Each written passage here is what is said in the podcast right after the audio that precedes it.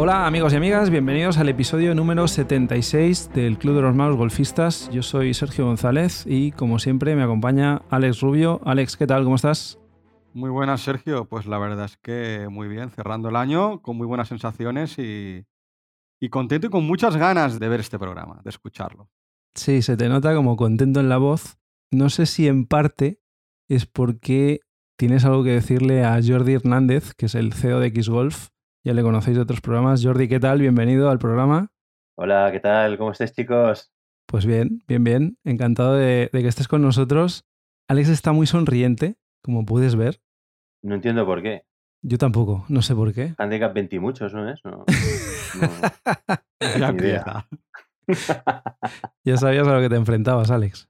Sí, sí, lo sé, lo sé. Pero bueno, el mismo cae por su propio peso. Quiero decir, no pasa nada. Ya irá saliendo. Para los que no sepáis de qué va el tema, ya hemos acabado el challenge. Eh, esta semana era la última en la que se podían inscribir los resultados y ya sabéis que estábamos buscando a los golfistas que más handicap bajaran esta temporada. Lo dividimos por categorías y bueno, ya hemos finalizado. Ya sabéis que tanto Alex como Jordi tenían su mini challenge particular y bueno, eh, al final parece ser que Alex ha sido el ganador, pero no estamos solos nosotros tres, sino que nos acompañan también dos de los ganadores en sus respectivas categorías. Tenemos a Marc Carrera, que ha ganado la categoría 1, y Alejandro de la Hoz, que ha ganado la categoría 2. Bienvenidos al podcast. Hola, ¿qué tal? ¿Qué tal, chicos? Encantado. Enhorabuena porque habéis hecho temporadón. Eh, Marc Carrera se inscribió el día 30 de enero, tenía handicap de 8,6 y ha conseguido bajar a 8,2. Está en la categoría más difícil, en single digits, esa bajada de cuatro décimas. Enhorabuena. Y Alejandro de Laos se inscribió en abril, el 27 de abril. Tenía 16,5 de handicap y ahora está en 9,7. O sea que ha bajado nada más y nada menos que 6,8 puntos. Habéis hecho un temporadón. Enorme. Ya anunciamos también los ganadores de la categoría 3 y categoría 4 que no han podido estar con nosotros.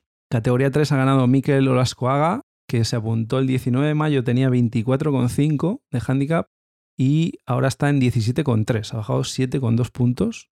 Muy bien. Y por último, Galo Zayas es el que ha ganado la categoría 4. Se inscribió también en mayo, el 5 de mayo. Y ha bajado nada más y nada menos que 15 puntos. Empezó con 34,5 y ahora está en 19,5. Muy bien. Enhorabuena a todos. Son los ganadores del challenge de esta primera edición ha sido una gran batalla de casi 11 meses desde que presentamos el challenge a final de enero.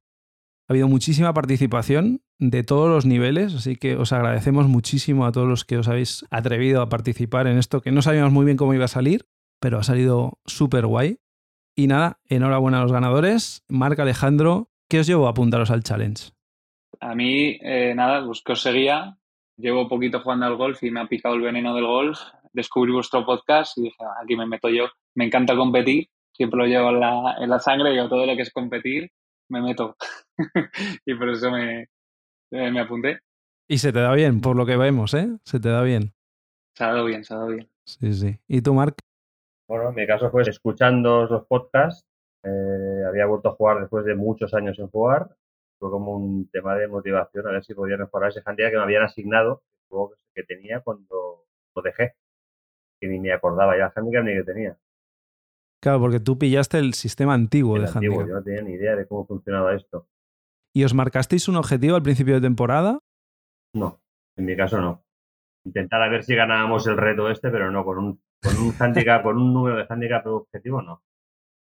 Sí, sí, yo sí, yo tenía que ser single digit antes de, de septiembre. Era mi, mi objetivo. Ostras. Ese es el objetivo. Y lo has cumplido. Sí, sí. Jordi, ¿cómo te quedas? No, no, alucinante. Aparte, muy meritorio, ¿eh? porque bajar de 17, 17 a 9, ¿no? O 17 a 8, da igual. En cualquier caso, es un espectáculo. Eh, Lo que tú no has podido hacer, vamos. Exactamente, exactamente, correcto. Sí, sí, sí, sí, sí. Y mira que estoy todo el día en un campo de golf, pero luego juego poco. Que eso es lo que da más rabia. Pero bueno, al final, bueno, esto de siempre, ¿no? Para bajar handicap aparte del talento, que por supuesto que hay que tenerlo, eh, luego pues hay que dedicarle tiempo. Y que supongo que Alex le habrá dedicado algo de tiempo. Muchos matripuntos, Jordi. Aquí lo llamamos churripuntos. Se parece mucho. Muy parecido. Difícil de conseguir y escaso. Muy escaso, sí. Y muy difícil de conseguir. Sí, hay que portarse muy bien en casa. Cuidado con eso, que es más importante la cantidad de matripuntos que la bajada de handicap que se ha pegado, ¿eh? Porque lo que ha tenido que currar para poder bajar ese handicap con su claro. mujer es mucho mayor que lo que ha tenido que entrenar para bajar el handicap, ¿eh? Sí, sí, sí. Te lo aseguro, te lo aseguro. Sí, sí, sí. ¿Creéis que marcarse un objetivo de handicap no puede ser contraproducente? Yo creo que la medida que sepas llevar la frustración es producente o, no. A mí siempre me ha ayudado a marcarme objetivos en la vida y a mí me ayuda. Siempre tengo una referencia y me motiva. Pero yo entiendo que puede ser frustrante también. Yo creo que tienes que ser realista con lo que puedes llegar a conseguir, ¿no? No me iba a poner conseguir handicap 2 porque sabía que no iba a llegar, pero sabía que podía ser eh, handicap eh, one digit y por eso lo puse. Bueno, hay que, hay que probar, ¿eh? Yo, a, mí, a mi objetivo me gusta, ¿eh? Marcarme un objetivo. Yo quería bajar a single digit y he estado muy motivado hasta el último día, Alex lo sabe, intentándolo a muerte y haciendo lo que he podido, ¿eh? Al final he hecho todo lo que he podido para, para conseguirlo. Ha sido insuficiente, pero, pero se ha probado. Yo creo que si no me hubiera marcado el objetivo, bueno, no sé. También el punto de motivación de, del challenge, ¿no? El, el, bajar el handicap, el tener el pique con un colega, eso, bueno, es, es, lo más divertido. Para mí es, o sea, el, el, año en sí, independientemente del resultado final, que por supuesto no viene a cuento, pero al final el, el transcurso, ¿no? De, de, todo el año, del pique, de los mensajes por WhatsApp, de la competitividad, ¿no? Eso compensa, realmente compensa. Me lo he pasado, me lo he pasado en grande. Totalmente de acuerdo, ¿no, Sergio? Yo soy de los que piensa que hay que marcarse objetivos numéricos que sean alcanzables y que requieran algo de esfuerzo, ¿no? Que no sean fácilmente asumibles, porque si no, no te esfuerzas para conseguirlo, ¿no? Al final es como cuando uno estudia, ¿no? Si alguien dice, bueno, pues yo tengo que aprobar una asignatura y tengo que estudiar, pues tengo que hacer un esfuerzo para sobrepasar ese 5, ¿no? Y muchas veces, evidentemente, no conseguimos llegar a nuestro objetivo, pero al final es como un examen, ¿no? Si tú quieres sacar un 8, tienes que estudiar para sacar un 9 pero si estudias para sacar un 5 seguramente suspendas, ¿no? Entonces hay que marcarse unos objetivos en los que requiera un esfuerzo o un sacrificio, pero también que la motivación que te lleva a conseguir esos objetivos te ayude a que no sea frustrante ese proceso de conseguir el objetivo, ¿no? Y en este caso, pues sería el bajar handicap. Y luego vosotros, Alejandro, Marc, por el nivel que tenéis, lo hablamos mucho con Alex, ¿no? El hecho de en qué partes del juego hay que involucrarse más o trabajar más para conseguir bajar esas tarjetas, ¿no? Siempre decimos, al principio lo importante es ser consistente con los hierros e intentar conseguir cuantos más greens en regulación posibles mejor, ¿no? Pero entiendo que luego cuando llegan a los niveles en los que estáis vosotros ya de single digits, ¿dónde se rascan más golpes al campo? Eh, ¿Juego corto? ¿Dónde, ¿Dónde, centráis vosotros más el, el entrenamiento? No sé si entrenáis, dais clases ¿En qué aspectos del juego os centráis vosotros con el nivel que tenéis? Yo te cuento mi experiencia. Yo llevo poco jugando, entonces yo identificaba lo que creía que era clave para bajar handicap y trabajaba eso. Eh, al principio, cuando empecé hace dos años, daba todos los palos, pero cuando llegué a handicap 24, quité el driver de la ecuación, porque el driver me daba muchos outs y me untaba la tarjeta. Yo voy muy largo con el, y tenía un híbrido 4 y estuve con híbrido 4 hasta handicap 14 el híbrido 4 me daba calles y entonces lo que entrenaba era híbrido 4 y chipeo, porque a lo mejor no cogía eh, greens en regulación, pero me quedaba al lado, entonces chipeaba. Con handicap 14 ya necesitaba driver para coger, más greens en regulación. Cogí el driver, me hice un fitting de driver y empecé a coger muchos greens en regulación y vinieron los verdes y con los verdes ya bajé a one digit. Entonces ahora lo que entreno es consistencia en driver y juego de 100 metros para abajo, que es lo que casi siempre tengo en, en el campo, driver y 100 metros. Y ahora vendrá para bajar a, de handicap 9 a handicap 5 el pattern. Ostras, lo tienes clarísimo, ¿eh, Alex? Ostras, yo creo que lo he preguntado esto muchas veces y nadie me lo ha contestado igual que tú. Es una pasada. Sí, sí, es increíble. Mark, ¿estás de acuerdo? ¿Tú, ¿Tú vas por ahí también? Totalmente de acuerdo. Exactamente lo mismo. El driver, porque sé que necesito meter en calle. La distancia es buena, pero necesito estar en calle para luego quedarte a la distancia que dice él, de 100 metros. Nosotros los hierros largos y todo lo tienes más o menos bien, el pate lo tienes bien, pero luego la precisión de 100, 110, 70 metros, eso es lo que es la clave. Eso es clave. Claro, os pasa como a Jordi, ¿no? Que hay palos de la bolsa que no usa, que los tiene ahí. Decorativo, sí. ¿Qué palos usáis menos? Yo hierros largos. Sí, claramente. Hierros largos. Sí, hierros largos. Y los que más, los wedges y el driver. Es lo que más utilizo.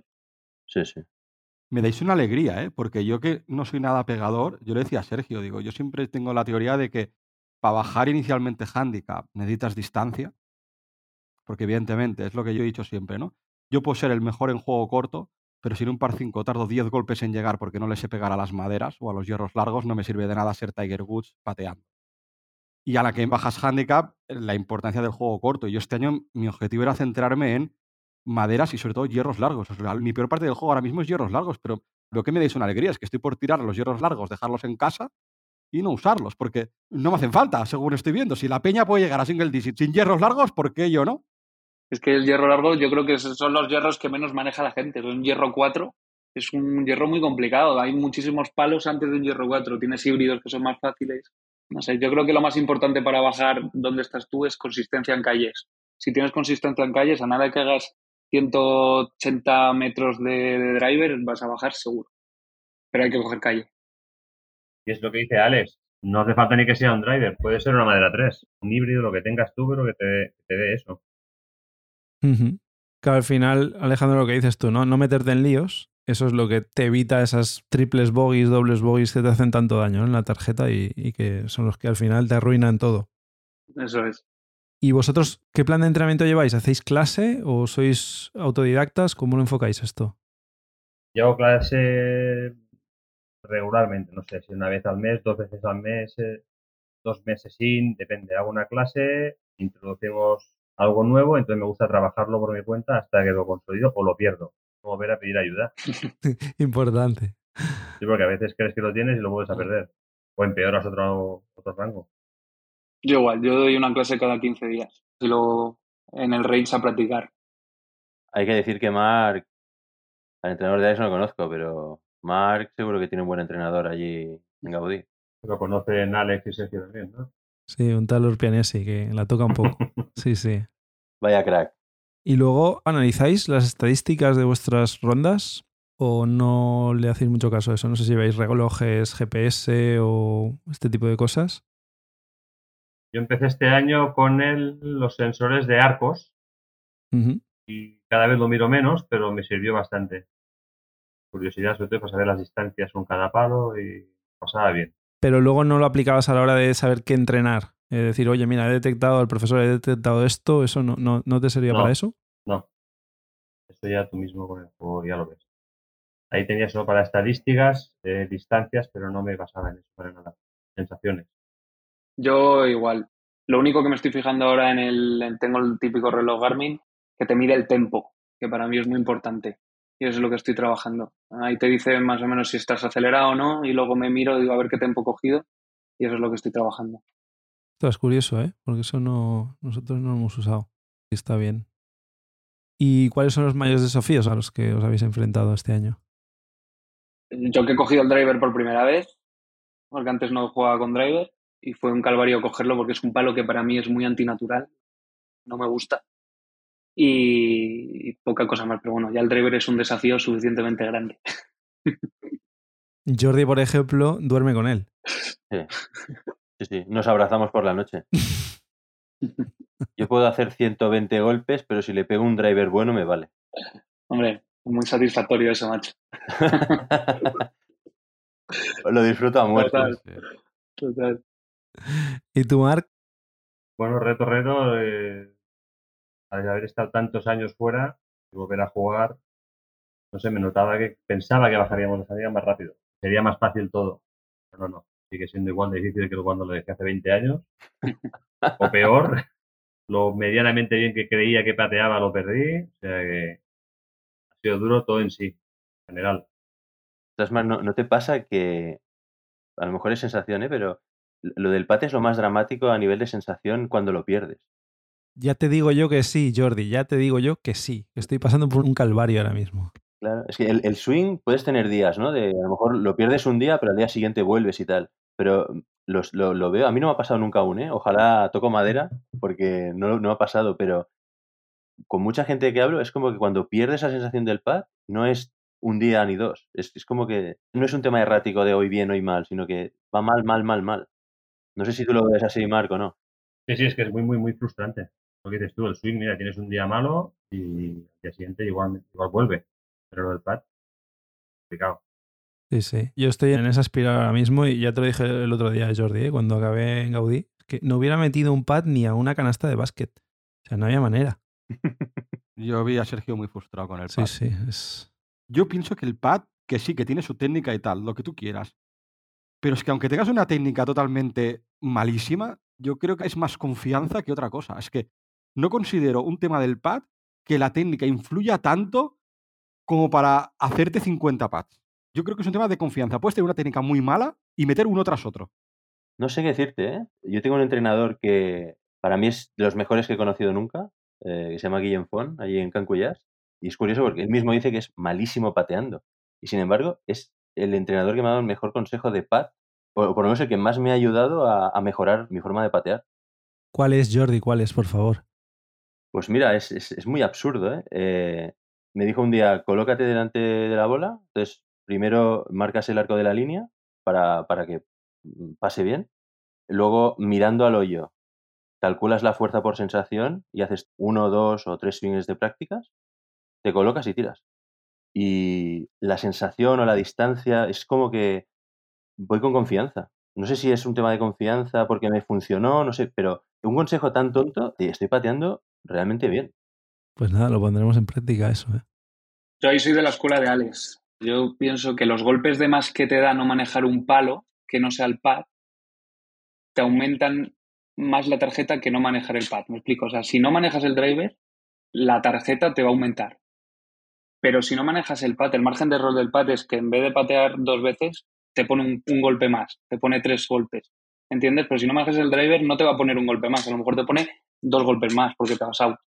Entonces, al final, te penaliza más no manejar el driver que no manejar el pad, ¿sabes? El pad es, vale, pues un pad más. Sí, lo que pasa es que Alejandro, cuando no te entra ninguno y empiezas a tripatear uno detrás de otro, ya te digo, ¿eh? al final se hace duro. No, pero ahí estoy con Alejandro, ¿eh? A mí me últimamente de no meter un drive eh, en el campo. No, no, vosotros conocéis el campo de prácticas de Gaudí y no meterla dentro del campo de prácticas. Además era dos días y los dos días medal. Ostras. Me salía con 12 golpes de un par 5. Sí, sí, eso lo dice Tiger Woods. Tiger Woods dice que el driver da contention, que es contención, estar dentro de, de los golpes que tienes que Pero hacer. decía, eso pad no me lo harán. No hago 12 pads en un hoyo. No. Claro. Pero haces dos outs en un campeonato medal. No, y yo soy de los que piensa que yo ahora cojo otro driver y al no tenerlo por la mano, por tema de varilla, tema de pesos, etcétera, etcétera, el tiro está abocado al fracaso casi, casi seguro. O al no éxito, que a lo mejor te queda en juego, pero no va a ser un tiro como con los que pegas con tu driver. Pero yo, por ejemplo, Sergio, este verano se cambió el pattern y le dije, déjame probarlo. Primera bola que cogí, 3-4 metros, la invoqué. Vamos, es que estoy convencido que es un tema de confianza. Tú ahora te puedes cambiar el pad y pegarle igual de bien, igual de mal y no cambiar ninguna dinámica. A la que metas dos o tres pads, Sergio, de estos de dos metros que te dé confianza, te cambiará el chip. Es que estoy convencido. Lo estoy esperando eso con mucha ansia. Hay que practicarlo. Hay una técnica detrás, claro que tiene técnica. Pero yo creo que es el palo que la técnica menos influye en el resultado. Sí, en realidad es el swing más corto, con lo cual es donde en teoría tienes menos posibilidades de cagarla. Lo que pasa es que sí que es verdad que es donde el margen de error también es el menor. Una cosa compensa con la otra, pero bueno. Em, contadnos, a ver, alguna anécdota que hayáis vivido esta temporada, así graciosa, porque entiendo que habéis jugado bastante. ¿Alguna cosa así divertida que os haya pasado? Yo tengo una que es muy heavy, tío. Lo voy a contar sin nombres. Sin nombres, sí, sí, sí. Fuimos a jugar a PGA con un colega y bueno, tuvo un momento complicado. En el recorrido tour empezó a encontrarse mal, hacía frío, no sé qué tal, y acabó cagándose encima. ¡Ostras! Pero bueno, no solo eso. O sea, fue con todo el completo, ¿eh? Es decir, caquita, vómito, todo, todo a la vez, además. Oh, Dios. Eso fue, eso fue un espectáculo. Fue un espectáculo. Pero hay que decir que el tío, como un campeón, acabó todo el recorrido. O sea, eso, ¿qué le pasó? Qué odio era, tío. Es igual, aunque fuera el 17. No, no, no, pero era, era rollo el hoyo, no sé si era el 7 o el 8. O sea, recuerdo perfectamente ese hoyo porque cada vez que paso por ahí me acuerdo de él. Eh, lo, hueles, ¿no? lo hueles. Me, encanta PGA, pero desde que fui con él a jugar me gusta mucho más. Porque eso no te pasa, o sea, es, lo mejor que me va a pasar en la vida, ¿no? Y, y el tío acabó, o sea, acabó los 18 hoyos en PGA y, no, no, espectacular. Tiene mi admiración. Eso es amor por el deporte, sí, señor. Sí, sí, totalmente. ¿Y vosotros, Mark, Alex? Yo, o sea, anécdota graciosa, eh, no es graciosa, yo, que durante, yo creo que este ha sido este verano que me atrapé muchísimo y no era capaz de comenzar el swing. Rollo, a lo mejor estaba 40 segundos en la bola sin comenzar el swing. Y me atrapaba y me atrapaba y se hacía bola y se hacía bola y se hacía bola. Y nada, mis amigos se descojonaban, me grababan, iba a los torneos, empezaba como a temblar y no empezaba el swing. Y de, un día para otro desconecté y dije, a tomar por saco. Y, me ponía la bola y le daba. Pero he estado dos meses atrapado sin comenzar el swing durante 40 segundos. Ostras, y se te agarrotaban los brazos, ¿no? Claro, juegas mucho peor, juegas mucho peor porque te agarrotas. Sí, sí. Ostras. Pero era ridículo verme, de verdad, ¿eh? Parecía que me estaba dando un ictus. Claro, pues es todo mental, ¿eh? Sí, sí. Porque el swing lo tienes, o sea, el swing lo sabes hacer, ¿no? Es curioso. Sí, sí. Madre mía, este deporte lo que tiene. Muy mental. ¿Y tú, Mark? ¿Tienes alguna? Yo no demasiada cosa, pero sí recuerdo una partida hace poco en Panorámica, no voy a decir nombres tampoco, que nos conocemos todos, de uno de los acompañantes de 70 años y el festival que se llevaba durante los 18 hoyos fue acojonante. Vaciladas, bueno, cómo lo vivía, cada bote bueno que pegaba, cómo gritaba, festival, lo pasamos como la verdad. Un show. Alex también es muy así, ¿eh? De vivirlo. Yo sí, yo sí. Vamos, el otro día que pegué un Verdi, eh, poco más y me cargo el green de los botes que pegaba. Bueno, Alex tiene anécdota de Costa Dorada. Sí, sí. El, hoyo 7 es, ¿no? El hoyo 7. Hoyo 7, dogleg a la izquierda y árboles en la parte izquierda, en la parte del dogleg. Yo me la jugué a intentar acortar y evidentemente me fui para el medio del bosque. Y dije, va, pues lo único que puedo hacer aquí es una recuperación. Y creo que cogí el pitch. Con lo cual, hice el típico golpe de chip ¿qué haces para que ruede? Y digo, va, hace un poco subida, pegó el chip. Con tan mala fortuna que tocó, no sé si era una rama o, una raíz de un árbol por el suelo, que la bola, como a cámara lenta, hizo como un boomerang y yo puse la mano y me la quedé en la mano, la bola. Fue un instinto de decir, cojo la bola para que no se vaya para atrás fuera límites. Entonces, fue muy absurdo. Es como si la bola viniera a cámara lenta hacia mí y a la altura de mi mano. Y puse la mano y dije, yo ahora yo cago con esto, ¿sabes? Claro, evidentemente levanté bola y me puse una raya. Y al siguiente hoyo. Es que además, además ellos mirándome y, como diciendo, ¿pero qué haces? Fue buenísimo. Fue muy absurdo. Nos reímos un rato, nos reímos un rato. Sí, sí, sí. Por cierto, tengo que decir una cosa, ¿eh? Tengo que rectificarte una cosa, Alex. El otro día cuando jugamos en La Roca, el primer hoyo que era el hoyo 10, hicimos unas salidas buenísimas. Oh, qué bueno. No salí con driver, eso era un híbrido, ¿eh? Yo cogí el driver, pues el hoyo 10. Me da igual, me da igual. Tú con el vídeo le pegas más de 200. Lo que pasa es que a mí no me gusta ser el hoyo 10 porque el hoyo 10 en la roca, si sales de primero es un rollo porque no, no sales caliente. Y dije, va, paso, no, no pillo el driver que no llevo a green. Y ahí, güey, tú me dijiste, ah, agua, no sé qué, el agua a mí no me afecta. Y no me afectó en absoluto. No, no, no llegué ni al ti de, ni al ti de rojas. pues que luego salió Ferran, que se estaba riendo, y tampoco llegó. y luego salí yo y boté en rojas y pasé rojas de milagro. Pero es que luego el segundo golpe me fui al agua. Fue lamentable. O sea, es que además es que fue el karma. Pues fue, el Fue... el starter os debió aplaudir a los tres. Vaya inicio De, torneo. Pero bueno, después en el, en el hoyo 7, cuéntalo, Alex, ¿qué pasó en el hoyo 7? Buah, es un doble que a la izquierda también y llegó de uno a Green Jordi. Claro, es que Evidentemente, golpes estos de risa mola verlos, pero cuando alguien le pega al driver por encima de los árboles, golpe ciego a green, que tú sabes que sí, que detrás está el green, pero es que el driver, ya sabes la dispersión que, puedes tener con un driver, ¿no? Que la deje en green de uno, es que le pegó un leñazo a la bola, no sé, ¿cuántos metros había de vuelo? ¿240 o 150 de vuelo? Porque votaste en green, en entrada de green, Jordi. 265 era. Una auténtica salvajada. Es que le pegaste a la bola y luego además fue gracioso porque Ferran, el otro compañero, estaba, digamos, en el dogleg, en la curva, y cuando vio que la bola llegaba a green, se ponía las manos en la cabeza, se tiró al suelo y empezó a hacer la ola a Jordi desde mitad de la calle. No, no, no. Cuando ves golpes así, oye, pues también es para aplaudirlo y son mejores esos golpes que no los golpes de risa, la verdad. Totalmente. Luego hice tres pats, ¿eh? por cierto, hice par, de puta madre. bueno, bueno. Oye, menos mal que llegaste de una. Sí, sí. ¿Y cuál es la mayor lección que habéis sacado esta temporada, este año que habéis jugado? Pues mm, no frustrarse. Esto es un poco como en la ley de la competición, que tienes que estar calmado con tus errores y, y celebrar de forma calmada tus, tus éxitos. Porque si te frustras es que te enredas. Te enredas y mandas todo a tomar por saco, macho. Ya, Entonces nada, sí, sí. ese es el, el gol. Yo creo que te enseña mucho a eso.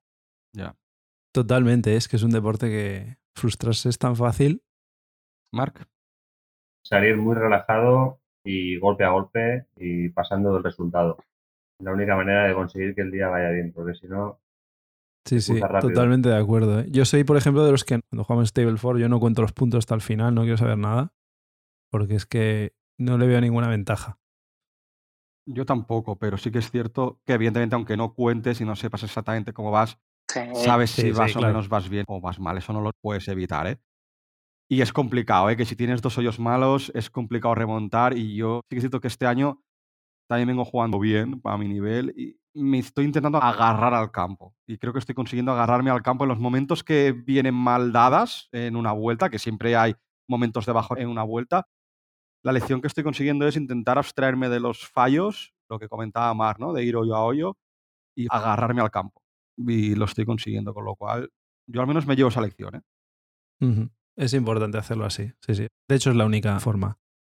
Lo que pasa es que siento deciros, chicos, que a pesar de que Alex le ha ganado el mini challenge a Jordi y que tenemos a los cuatro que han ganado cada uno en su categoría, ninguno de vosotros ha sido el que más ha bajado el handicap esta temporada. Hemos tenido que crear una categoría especial junior para una persona que ha arrasado este año. Tiene 11 años, se llama Nicole Licomanova García. Se apuntó el 4 de febrero y os digo que tenía 39,4 de handicap y ahora está en 17,2. Ha bajado 22 puntos de handicap. Nada más y nada menos. Toma ya. Y la tenemos con nosotros. Hola Nicole, felicidades por ser la persona que más handicap ha bajado esta temporada, superando por mucho a jugadores adultos de todas las categorías. Así que enhorabuena, porque has hecho un temporadón. ¿Cómo te iniciaste en esto del mundo del golf? ¿Qué te atrajo de este deporte? Pues mi padre, em, como vivíamos al lado de un pitch and pad, dijo que, que quería probar y fuimos toda la familia y desde ese día pues ya me he ido dedicando. Desde ese día te enganchaste completamente al deporte, te gustó, Sí. porque no conocías a nadie que jugara eh, a golf. No, fuimos a probar, hice un par de swings y ya a partir de ese día pues ya comencé a entrenar. O sea, ya desde el principio empezaste a hacer clase o al principio por tu cuenta. Primero jugaba en el pitch and pad y después fui a Bay Romanas un mes o dos y después ya fui al Camiral, que es donde entreno ahora. Vale, o sea que ahí haces un plan de entrenamiento muy estricto, ¿no? Muy intenso. Sí. Cuéntanos un poco, ¿cómo entrenáis? ¿Cuántos días a la semana? ¿Cómo lo hacéis? Entrenamos martes y jueves con Enrique López y eh, mis compañeros son Fiona del Olmo, Mineo, Mío, Sergi y Irene. ¿Y cómo hacéis las clases? ¿Tenéis como un plan de entrenamiento, juego corto, juego largo? ¿Depende de la semana? ¿Cómo lo hacéis? Normalmente cada martes hacemos físico una hora y después vamos, mientras que hay un poco de luz, hacemos pad y después ya tiramos bolas. Ajá, claro, ahora estamos en época de que se va el, el sol muy pronto.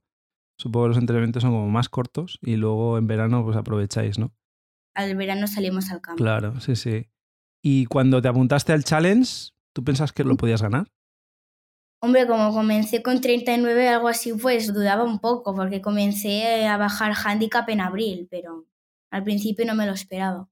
Claro. ¿Juegas muchos torneos? Pues he jugado un poquillo más de 20, pero no muchos. No está mal, ¿eh? Para un año así intenso, ¿eh? ¿Y qué aspectos crees que han contribuido en, en tu gran mejora esta temporada de todo lo que has bajado? Pues ¿Juego corto, juego largo? ¿Dónde, ¿Dónde has entrenado más? ¿Dónde crees que se te da mejor? el juego largo ya en general se me daba bien, pero ahora poco a poco voy mejorando el juego corto, el pad, el approach y el bunker. Bueno, muy completo, ¿no? Sí. ¿Y qué es lo que más te gusta del golf? Pues me gusta pues, disfrutarlo con amigos y jugar todos, hablar un poco, después concentrarte y pues planear cómo lo vas a jugar. ¿Y en el cole qué te dicen? Porque supongo que no habrá mucha gente que juega golf en tu clase. En mi cole no hay nadie que juega golf. Nadie, ¿no? Solo yo. ¿Y te preguntan cómo es ese deporte tan raro o qué? Sí, pues me preguntan, a veces hacen demostraciones, ¿Ah, sí? pero mm, me dicen, es muy raro. Es muy raro, ¿no? Y estas palabras, el verdi, el eagle, ¿esto El- qué es, no? el- no. Más fácil gol, básquet, triple y ya está. Es, claro, sí, sí. Nos hemos buscado un deporte así complicado, pero bueno, es, es más molón. Sí. Y nada, para acabar, ¿qué consejos le puedes dar a, a otros niños que están empezando como tú o, o que quieren empezar y que a lo mejor no saben porque no conocen a nadie? ¿Qué consejo les darías? Pues yo al principio comencé sin conocer a nadie, pero yo, mientras que no conocía a nadie y nadie quería venir conmigo, yo me concentraba en el entreno y ya cuando vas cogiendo confianza donde entrenas y ya conoces más a la gente, pues te enfrentas a tus miedos y hablas con ellos, porque si no vas a acabar solo. Y mientras que todos hablan, tú estarás apartada. Y es mejor estar con alguien que estar apartado y solo. Claro, pues mira, gran lección que nos da Nicole. Oye, pues enhorabuena a seguir jugando. Tenemos una cantera eh, en este país increíble. Jugadores como Nicole que con sus 11 añitos está consiguiendo pues muy buenos resultados. Está bajando el handicap de manera espectacular y, y además se lo pasa bien, ha conocido gente. Así que adelante, todos los niños que quieran probarlo, que, que no duden, que lo hagan. Y nada, lo dicho, enhorabuena Nicole y a ver si un día nos podemos conocer y podemos jugar juntos. Y nos enseñas un poco también. ¿Vale? Vale, Un saludo. Gracias. hasta luego. Enhorabuena Nicole. Vaya crack. Qué crack. Con 11 años, 17. Espectacular. Espectacular. Yo tenía una última pregunta antes de cerrar el programa. Sergio y yo somos handicap 30, ¿no? Rondeando 30. No somos pegadores, cometemos muchos, muchos fallos. Vosotros sois single digit. Hemos hablado del tema del driver, cogéis muchas calles, queréis ahora mejorar el pad, eh, chipeáis súper bien porque si no, no tendríais ese nivel. Mi pregunta es muy sencilla. ¿Qué os aportamos? O sea, ¿qué os aporta el podcast? De gente tan mala como nosotros y sobre todo un podcast que está encarado a gente nueva o gente de handicap alto. E- Es decir, ¿qué enseñanza os podemos dar a vosotros o qué os podemos aportar? Joder, sentirnos buenos, coño. Vale, vale. Ya está. Cerramos el podcast, ya está. Venga. No, no, en mi caso, de verdad que me habéis acompañado, ya os lo he dicho, yo estoy ya un poquito jugando al golf y me habéis acompañado desde que casi he empezado a jugar al golf y, y por todo lo que habéis pasado he pasado yo y a mí me, me gusta mucho, he descubierto un deporte que me encanta y todo lo que esté relacionado con esto, sobre todo desde el punto de vista amateur, me mola y sois de las pocas opciones que hay ahora hoy en día en, en Spotify, lo hacéis muy guay y a mí, yo os sigo, tío, yo los viernes os pongo en el coche para ir a currar y a mí me gusta me entretenéis. Eh, Pues nada, agradecértelo. Sí, sí. Muchas gracias, Alex. ¿Y tú, Marc? A mí me acompañáis siempre todos los lunes al mediodía, en el descanso que tengo en el trabajo. Y no tiene nada que ver lo de los handicaps altos ni. eh, a mí me gusta mucho escucharlos, aprenden siempre cosas. Y divertido, sobre todo las historias que cuenta Alex, cómo lo vive, lo que decía Sergio, Sí, sí. cómo disfruta y sufre cada golpe. Y tanto, y tanto. Y porque no has jugado con él. El día que juegues con él, Pronto, Ya verás. pronto, pronto, va, pronto jugaremos. Sí, sí, pronto, pronto. Pues nada, lo que nos queda es anunciar que tenemos la intención de hacer un challenge en el 2024. Cerramos la edición del 2023, pero volveremos a partir del año que viene y bueno, intentaremos modificar un poquito el formato para hacerlo un poquito más interactivo. Pero yo creo que ha tenido un gran éxito. La gente en general nos ha dado un feedback y una respuesta muy guay. Creo que ha servido también para motivar a la gente a, intentar mejorar vemos beneficio, así que nuestra intención es volver a hacer otro challenge de cara al año que viene. Y nada, agradeceros Alejandro, Marc, que hayáis estado con nosotros. También felicitaros por la gran temporada que habéis hecho. Y nada, esperamos poder conocernos personalmente también, poder jugar y compartir alguna ronda, que también se trata de eso, ¿no? de, de hacer amistad y de compartir esta pasión que tenemos. Así que nada, enhorabuena una vez más y, y muchas gracias por todo. A vosotros, muchas gracias. Muchas gracias, chicos. Hasta un placer. Y Jordi, eres de la casa, ya lo sabes. Gracias por el soporte que nos ha hecho X Golf durante toda la temporada. Va a estar también colaborando con nosotros en el challenge del año que viene. Así que nada, muchos agradecimientos también para ti. Y nada, hay una cena pendiente. No sé si habéis acordado ya dónde se va a hacer. Aún no, aún no. De hecho, una de las cosas que quería decir es felicitar a Alex por la victoria. Al final ha sido consistente y un, un digno rival, ¿eh? Me has dado guerra, Alex. Gracias por este año de competición a tope. Gracias a Alex y a Marc por haber estado aquí y a ti, Jordi. Eh, me has marcado una motivación extra con el mini challenge, pero la cena es lo de menos, el que pagues lo de menos. Lo importante han sido los buenos momentos durante todo este año. Perfecto. Lo dejamos aquí por hoy. Os recordamos que tenemos nuestras redes sociales. Estamos en Twitter y en Instagram en Malos Golfistas. Tenemos el correo electrónico malosgolfistas.gmail.com para que nos contéis lo que queráis. Y lo dejamos durante unas semanas. Nos vamos de vacaciones, volveremos en enero. Nos tomamos un respiro y volveremos con más fuerza. Os deseamos unas felices fiestas, un feliz año nuevo y que sigáis yendo a por el Verdi. Adiós.